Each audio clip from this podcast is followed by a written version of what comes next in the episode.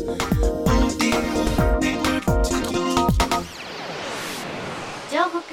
ディオニュース。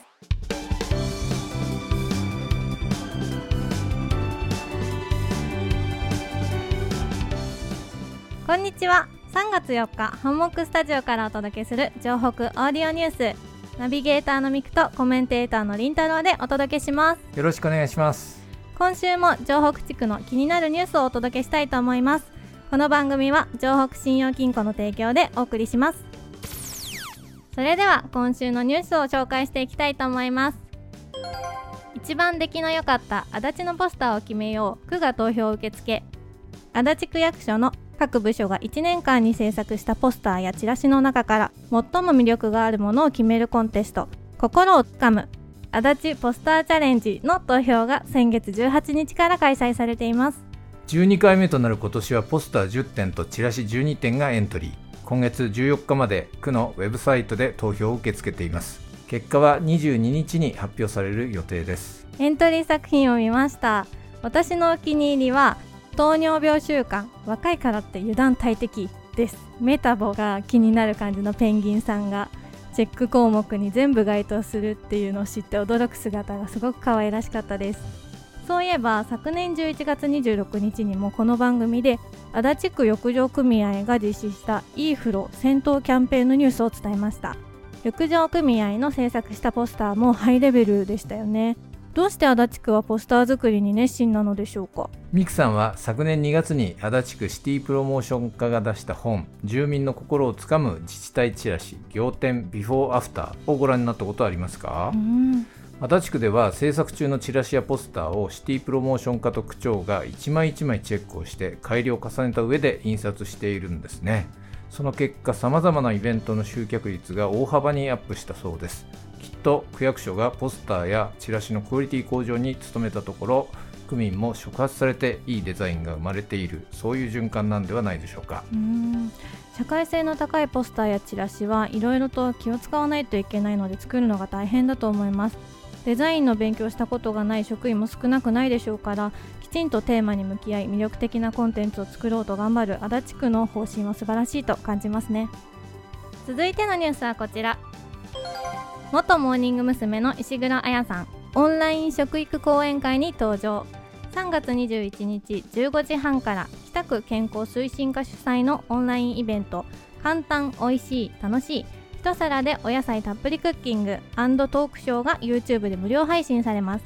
元モーニング娘。で野菜ソムリエの資格を持つ石黒彩さんをゲストにお招きし野菜を食べるメリットや石黒彩さん流の野菜の取り方などを紹介します生活習慣病を予防するために野菜を1日あたり 350g 以上摂取することが望ましいとされていますが、うんうん、北区がまとめたデータによると区民の約97%は目標量に達していないそうです。えー、そんなになんですね。野菜を食べなきゃと思っていても仕事で帰りが遅くなる平日はついつい食事が偏りがちですよね。今回の講演会で石黒さんはどんなことをお話しされるんでしょうか？イベントのチラシを見てみますと野菜を食べる3つのメリット。石黒綾流の野菜の取り方の工夫。野菜たっぷりタコライスのクッキングが挙げられてます。3人のお子さんを持つ石黒綾さんは15年前に料理の本を出されたことがあるんですよね。家族に野菜をいっぱい食べてほしくて献立をいろいろ工夫されたそうです。講演会は家族みんなで楽しめる内容になるんじゃないでしょうか。アーカイブは4月21日まで視聴可能ですこのイベントを主催する北区健康推進課は食育に熱心で食品メーカー大手味の素と連携してレシピブックや動画の公開をしているんですよね。簡単に調理ができて美味しい野菜メニューが並んでいて私も試したくなりました。たくさんの人に共有したい情報です。ぜひ最近野菜不足だなぁと感じる方は参考にしてみてください。長くて暗いトンネルに迷い込んでしまったような毎日。いつ終わるのかわからない先の見えない日々に不安が募りますよね。心配で心が折れそうな時があったとしても今までたくさんの困難を乗り越えてきたあなたならきっと大丈夫。輝く未来を信じて私たちと一緒に出口を探しに行きませんか？今できることから一歩ずつ。城北信用金庫です。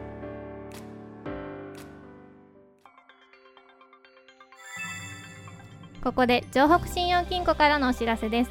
長らく皆様にお引き立て賜りました。深川支店門前仲町駅出張所は誠に勝手ながら令和4年3月31日をもちまして ATM コーナーの営業を終了させていただくことになりました。当出張所をご利用のお客様にはご不便をおかけいたしますが今後は深川支店またはお近くの城北信用金庫の店舗をご利用くださいますようお願い申し上げます。ご不明な点がございましたら遠慮なく深川支店までお問い合わせくださいますようお願いいたします。今後ともお客様サービスの向上に努めてまいりますので変わらぬご後輩を賜りますようお願い申し上げます。今週の情報オーディオニュースは以上になります。先月20日17日間にわたって開催された冬の祭典北京オリンピックが閉幕いたしました。いろんなドラマがありましたね。そうですね。どの競技も印象に残ってるんですがやはり一番印象に残ってるのはスノーボード男子ハーフパイプの平野歩夢選手ですね。決勝リアルタイムで見ていたのですが2本目のランでオリンピック史上初のトリプルコーク、はい、1440を含む史上最高難度のルーティンを完璧にやり遂げていましたが、採点結果が低くて、これにはちょっと怒りがこみ上げてきました、本当ですよね。アメリカの NBC で解説も務めるスノーボーダーの先駆者でもあるトッド・リチャーズさんもありえないどういうジャッジをしているんだと怒っていましたよね。試合後のインタビューで平野選手がこの怒りの気持ちを込めて3本目を滑ったとおっしゃっていましたこの3本目でさらに圧巻なパフォーマンスを見せて逆転優勝でしたね。そうですね、うん、あれは本当に鳥肌が立ちました、はい、とんでもないメンタルの持ち主だなと平野選手からものすごいパワーをもらいましたね。日本中や世界中が湧いた瞬間でしたね。そしてなんと来週金曜日の17時から城北オーディオニュース特別編北京オリンピックスペシャルを配信いたします。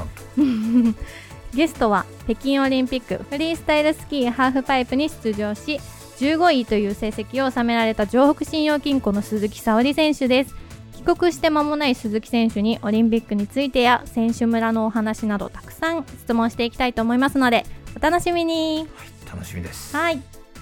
番組の感想やラジオの前のあなたが取り上げてほしいニュースなどさまざまな意見を募集しています。宛先は ant アットハンモックドット東京ハンモックはアルファベットで HANDMOCK